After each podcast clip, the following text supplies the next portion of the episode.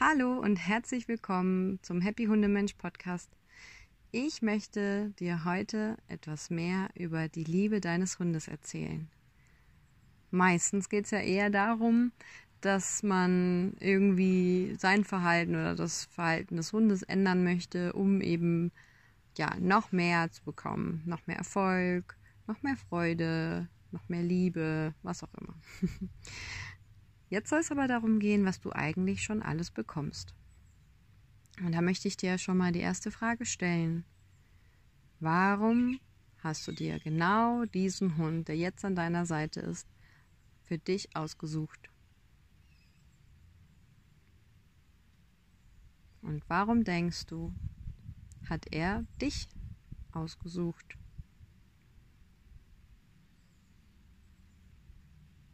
Das sind zwei wesentliche Fragen, um dem, was zwischen euch ist, näher zu kommen.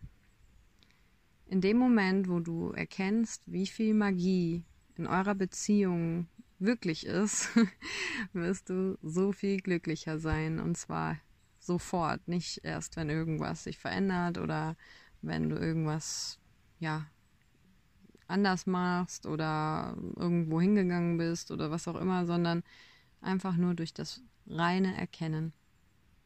Und das möchte ich dir heute ein bisschen leichter machen, weil leichter ist, ja, ist eigentlich erst dann, wenn man es mal bewusst macht und meistens tun wir das einfach nicht. So, das heißt, dein Hund und du, ihr seid aus einem Grund zusammen. Da war eine magnetische Anziehungskraft zwischen euch. Bei Smudo und mir ging es um Lebensfreude und Vertrauen.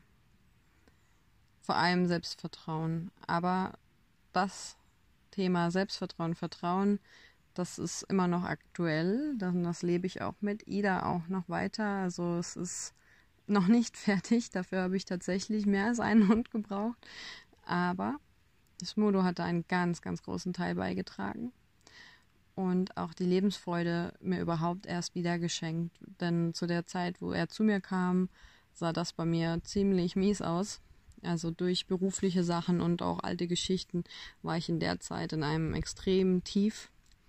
Und ja, er hat durch seine lustige Art und seine weise Art auch, also er wusste irgendwie immer, wann er ja, mir Nähe schenken sollte und wann er, wann er vielleicht eher lustig und frech sein sollte. Also er hat irgendwie da ein ganz großes Gespür dafür gehabt, womit er mich wieder in die Freude holen kann.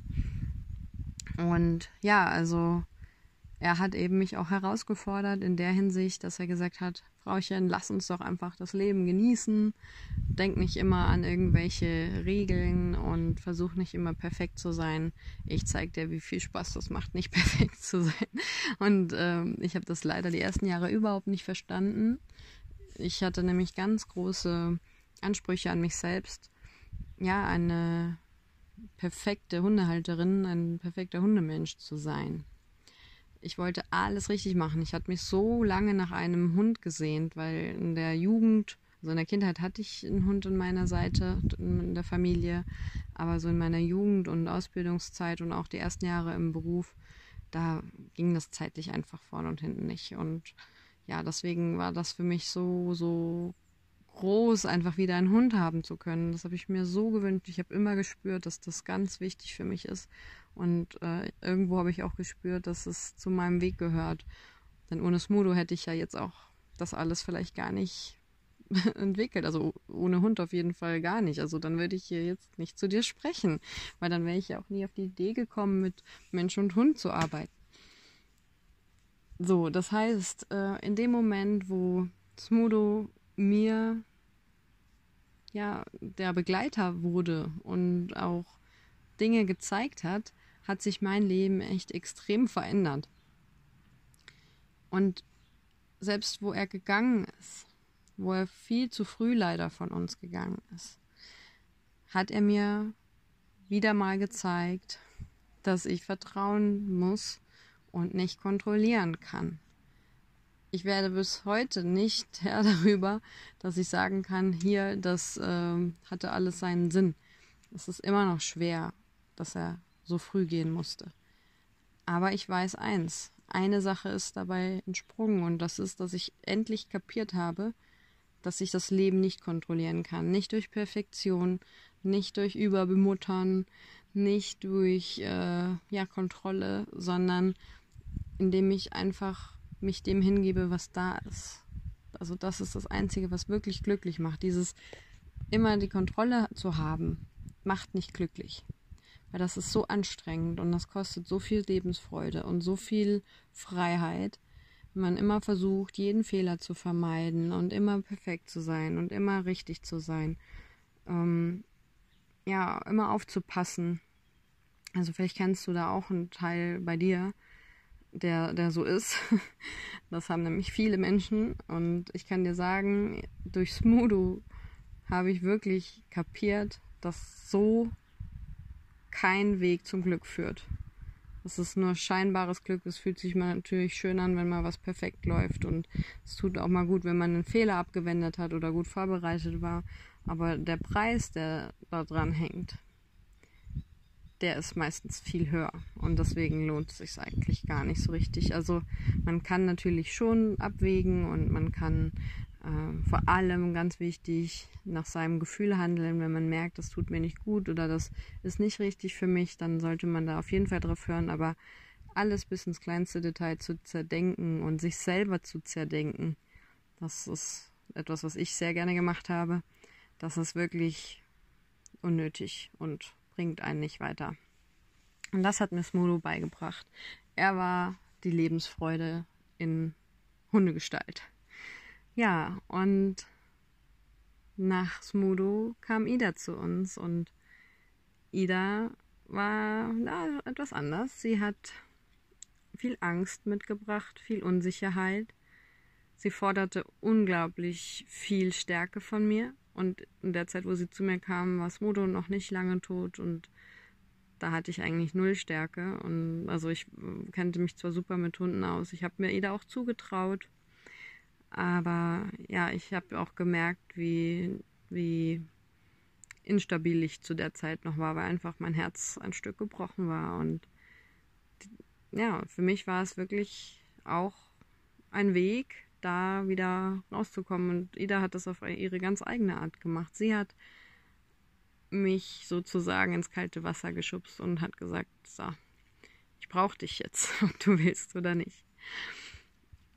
Und äh, wenn ich nicht für sie da war, so wie ich es also sollte, dann habe ich das auch sehr schnell gemerkt. Also sie war wirklich in der Zeit einfach nicht in der Lage, Selbstsicherheit zu empfinden und sie brauchte meine Sicherheit für sich. Sie brauchte vor allem ganz viel Geduld. Und das ist natürlich, wenn es einem nicht gut geht, auch immer so eine Herausforderung.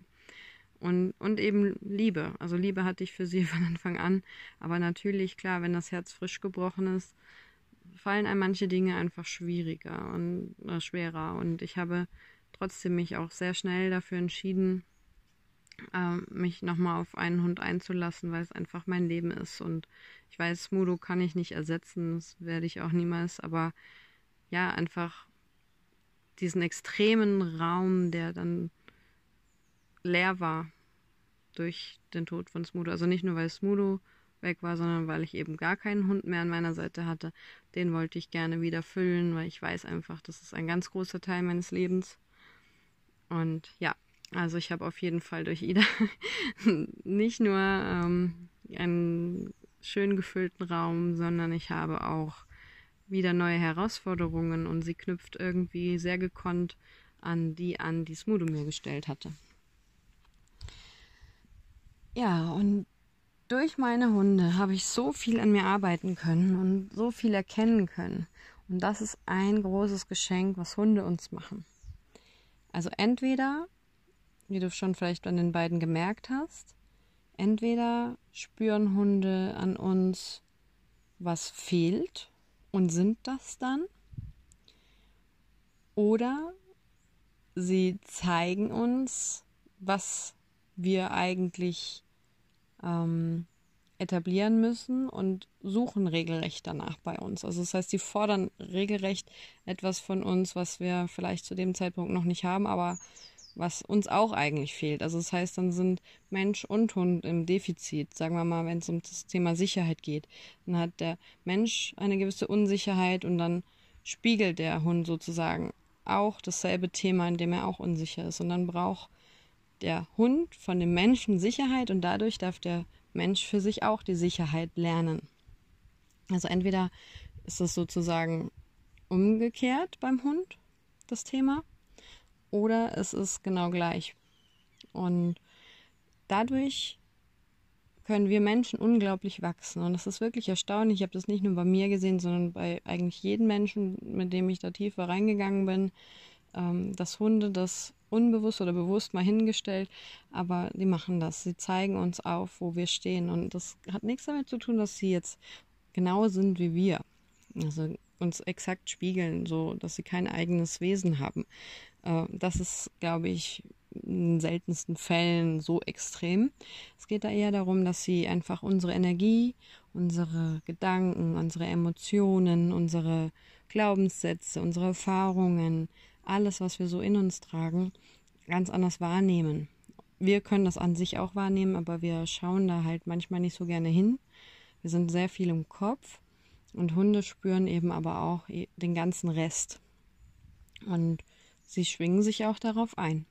Und dadurch sind sie halt auch ein bisschen wie ein Barometer, wenn es darum geht, wie es uns geht.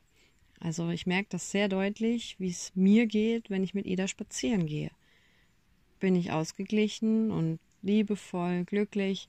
Ist sie ein völlig anderer Hund, als wenn ich gestresst und zweifelnd bin. Dann ist sie auch viel misstrauischer, viel schreckhafter, unsicherer, selbst auch und so. Also das ist so extrem. Das sieht man an ihr wirklich sehr, sehr gut. Und ich glaube, dass dein Hund das auch macht. Also schau mal hin, was zeigt dein Hund und welche Energie, welches Thema schwingt damit? Was möchte er dir vielleicht sagen mit seinem Verhalten? Jetzt mal unabhängig von den Gründen, warum er das macht, von der Story, unabhängig davon, was dir irgendeiner mal gesagt hat, schon ein Hundetrainer oder sonst irgendjemand, was du weißt, mal deinen Kopf wirklich mal weglassen. Spür mal rein. Erst in deinen Hund dann in dich.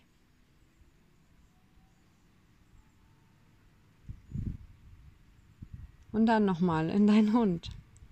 Und das kannst du gerne auch mal später nochmal machen oder häufiger mal machen oder gerade auch in der Situation selber machen. Mal wirklich suchen nach den Parallelen. Also ich habe auf jeden Fall dieses Thema Unsicherheit bei ganz vielen Menschen entdeckt, wenn der Hund unsicher war, aber auch wenn der Hund eben in eine Aggression zum Beispiel gegangen ist, weil die Aggression, dieses nach außen gehen, dieses sich verteidigen, eben etwas ist, was unsichere Menschen oft nicht machen. Die behalten alles in sich und, und, und fressen es in sich hinein. Und der Hund macht dann oft das, was der Mensch eigentlich mal tun sollte und brüllt es sozusagen raus. Also man muss jetzt niemanden Angst machen und äh, niemanden angreifen, aber man darf auch mal was sagen und man darf auch mal äh, wirklich, ja, zu sich stehen und auch mal Nein sagen. Und das ist so wichtig. Und Ida zum Beispiel hat mir auch beigebracht, Grenzen zu setzen, weil sie diese gebraucht hat äh, von, also von außen, die Menschen, die sie streicheln wollten wenn ich keine Grenzen gesetzt habe diesen Menschen, dann hat sie es getan. Und dadurch habe ich natürlich dann gelernt zu sagen, hier stopp, nicht näher oder so. Also sie hat auch mit Menschen einfach ein großes Problem gehabt, die sie nicht kannte. Also Menschen, die sie kannte, kein Problem. Aber wenn sie sie nicht kannte, war sie sehr misstrauisch, äh, misstrauischer noch, als es ihre Rasse eigentlich äh, hat. Also die sind ja sowieso, die großen Schweizer sind sowieso nicht die, die menschenfreundlichsten, wenn es ums um Fremde geht, weil sie eben wachsam sind. Aber ja, bei Ida war es schon noch mehr. Also das war richtig, ja, Angst, Aggression. Und ich kann dir sagen, die Gründe kenne ich, warum Ida so ist. Aber den tieferen Grund gibt es auch noch. Warum habe ich mir genau diesen Hund ausgesucht? Also mein, mein Glauben ist da wirklich, dass es da eine höhere Bestimmung gibt und selbst wenn das jetzt nicht erklärbar ist oder selbst wenn es nicht nachweisbar ist, spiel mal damit. Dazu möchte ich dich inspirieren. Und Hunde lieben uns auf ihre Art und Weise. Die Liebe eines Hundes bedeutet nicht, dass ein Hund immer macht, was du brauchst, was du willst. Zumindest nicht das, was du denkst, was du brauchst. Ein Hund gibt dir genau das, was deine Seele braucht. Ein Hund liebt dich bedingungslos, aber er liebt dich auf eine sehr gesunde Art, nämlich auf eine Art, in der auch er selbst noch wichtig ist. Er gibt sich nicht auf für dich. Schon ein Stück weit, aber er ist immer so viel bei dir, wie er auch bei sich selbst sein kann.